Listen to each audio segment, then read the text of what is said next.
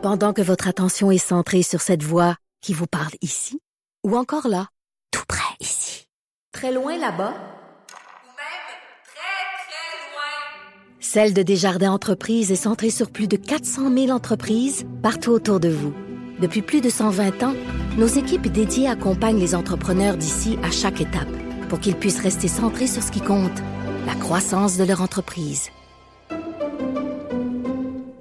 Ah. Et, et- et c'est là-dessus que malheureusement, je vais Ben être oui. obligé de te couper le sifflet, euh, mon cher Stéphane, parce que le président euh, américain Donald Trump euh, que- qui se présente au podium, donc sa réponse aux attaques perpétrées par l'Iran hier. On va l'écouter. Le président américain. to have a nuclear weapon. Good morning. I'm pleased to inform you the American people should be extremely grateful and happy. No Americans were harmed in last night's attack by the Iranian regime. We suffered no casualties.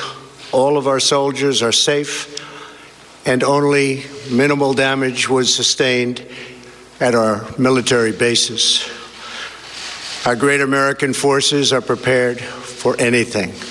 Iran appears to be standing down, which is a good thing for all parties concerned and a very good thing for the world.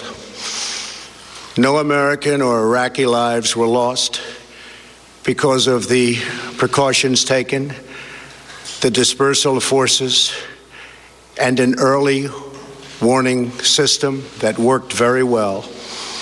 I salute the incredible skill and courage of America's men and women in uniform. For far too long, all the way back to 1979 to be exact, nations have tolerated Iran's destructive and destabilizing behavior in the Middle East and beyond.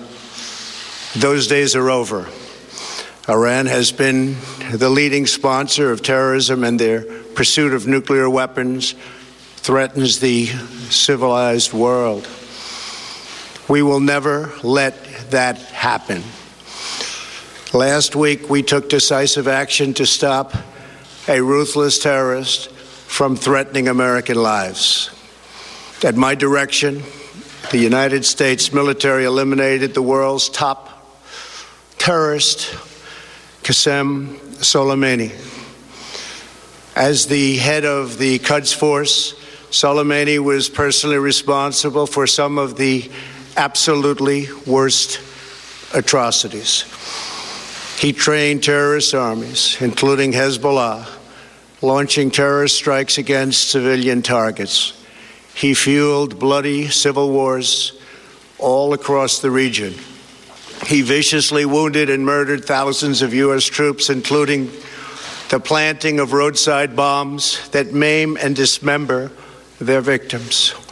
Soleimani directed the recent attacks on U.S. personnel in Iraq that badly wounded four service members and killed one American, and he orchestrated the violent assault on the U.S. Embassy in Baghdad.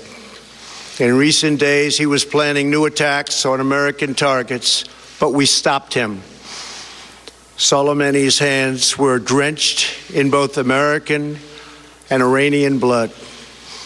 He should have been terminated long ago Donc, je vous rappelle qu'on est en train d'écouter euh, le discours à la nation du président américain euh, Donald Trump, qui essentiellement a ouvert en disant qu'il se réjouissait du fait qu'aucun Américain euh, a été blessé lors des attaques perpétrées contre les deux bases militaires hier par euh, les Iraniens. Il parle de dommages minimales, dit que l'armée est prêt à tout. Ce qui est intéressant, c'est de voir que le président américain dit que euh, l'Iran semble, il dit standing down, donc, semble se avoir à se, se Oui. calmer. Donc, est-ce que c'est un constat que euh, une désescalade pourrait se voir euh, opérer? On se posait la question avec euh, Loïc Tassé tantôt. Bon, s'il n'y a aucune victime, est-ce que euh, l'attaque aurait été télégraphiée, par exemple? Ce que Donald Trump dit, c'est qu'heureusement, les troupes avaient pu être dispersées étant donné qu'ils ont un système, il parle de Early Warning System, donc euh, un système de détection, j'imagine, d'attaque de missiles qui aurait permis de donc d'évacuer les gens. Et là, depuis quelques instants, il s'emploie à décrire le général euh, Qassem Soleimani comme étant un des euh, principaux terroristes finalement de la planète. On va continuer à écouter un peu le président américain parce qu'évidemment, ce qu'on veut savoir, c'est la suite des choses. Est-ce qu'il y aura un apaisement dans le discours des Américains? Est-ce qu'il y aura d'autres menaces? Est-ce qu'on doit s'attendre à d'autres représailles? On va retourner encore quelques instants à écouter le président américain. Syria, Lebanon, Afghanistan and Iraq. The missiles fired last night at us and our allies were paid for with the funds made available by the last administration. The regime also greatly tightened the reins on their own country, even recently killing 1,500 people at the many protests that are taking place all throughout Iran. The very defective JCPOA expires shortly anyway and gives Iran a clear and quick path to nuclear breakout. Iran must abandon its nuclear ambitions and end its support for terrorism. The time has come for the United Kingdom, Germany, France, Russia, and China to recognize this reality.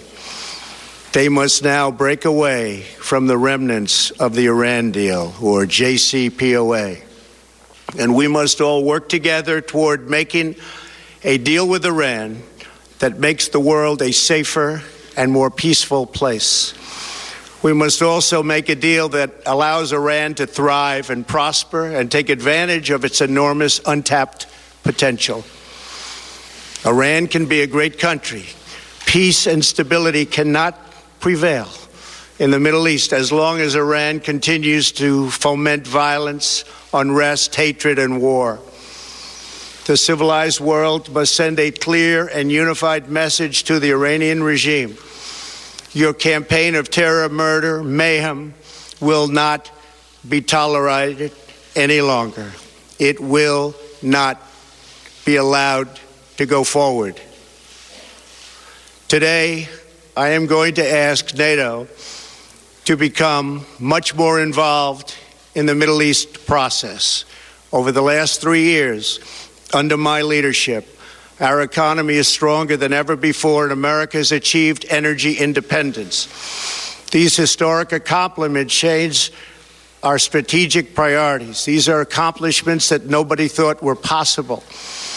And options in the Middle East became available we are now the number one producer of oil and natural gas anywhere in the world. We are independent and we do not need Middle East oil. The American military has been completely rebuilt under my administration at a cost of $2.5 trillion. U.S. armed forces are stronger than ever before. Our missiles are big, powerful, accurate, lethal and fast. Under construction are many hypersonic missiles. Bon, alors le président américain qui continue son discours euh, à la nation, et essentiellement ce qu'on euh, retient jusqu'à maintenant, bon, je le disais, euh, il soulignait qu'il n'y avait pas de blessés du côté des Américains, que les dommages étaient, bon, somme toute matériels, qu'il y avait des systèmes de détection qui avaient permis donc d'évacuer les bases.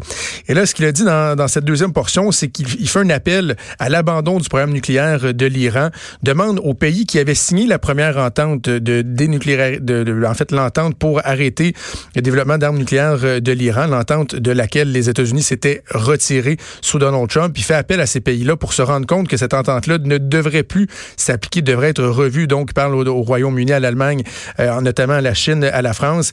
Il demande à ce qu'il y ait une, nouvelle entente qui soit euh, conclue avec l'Iran.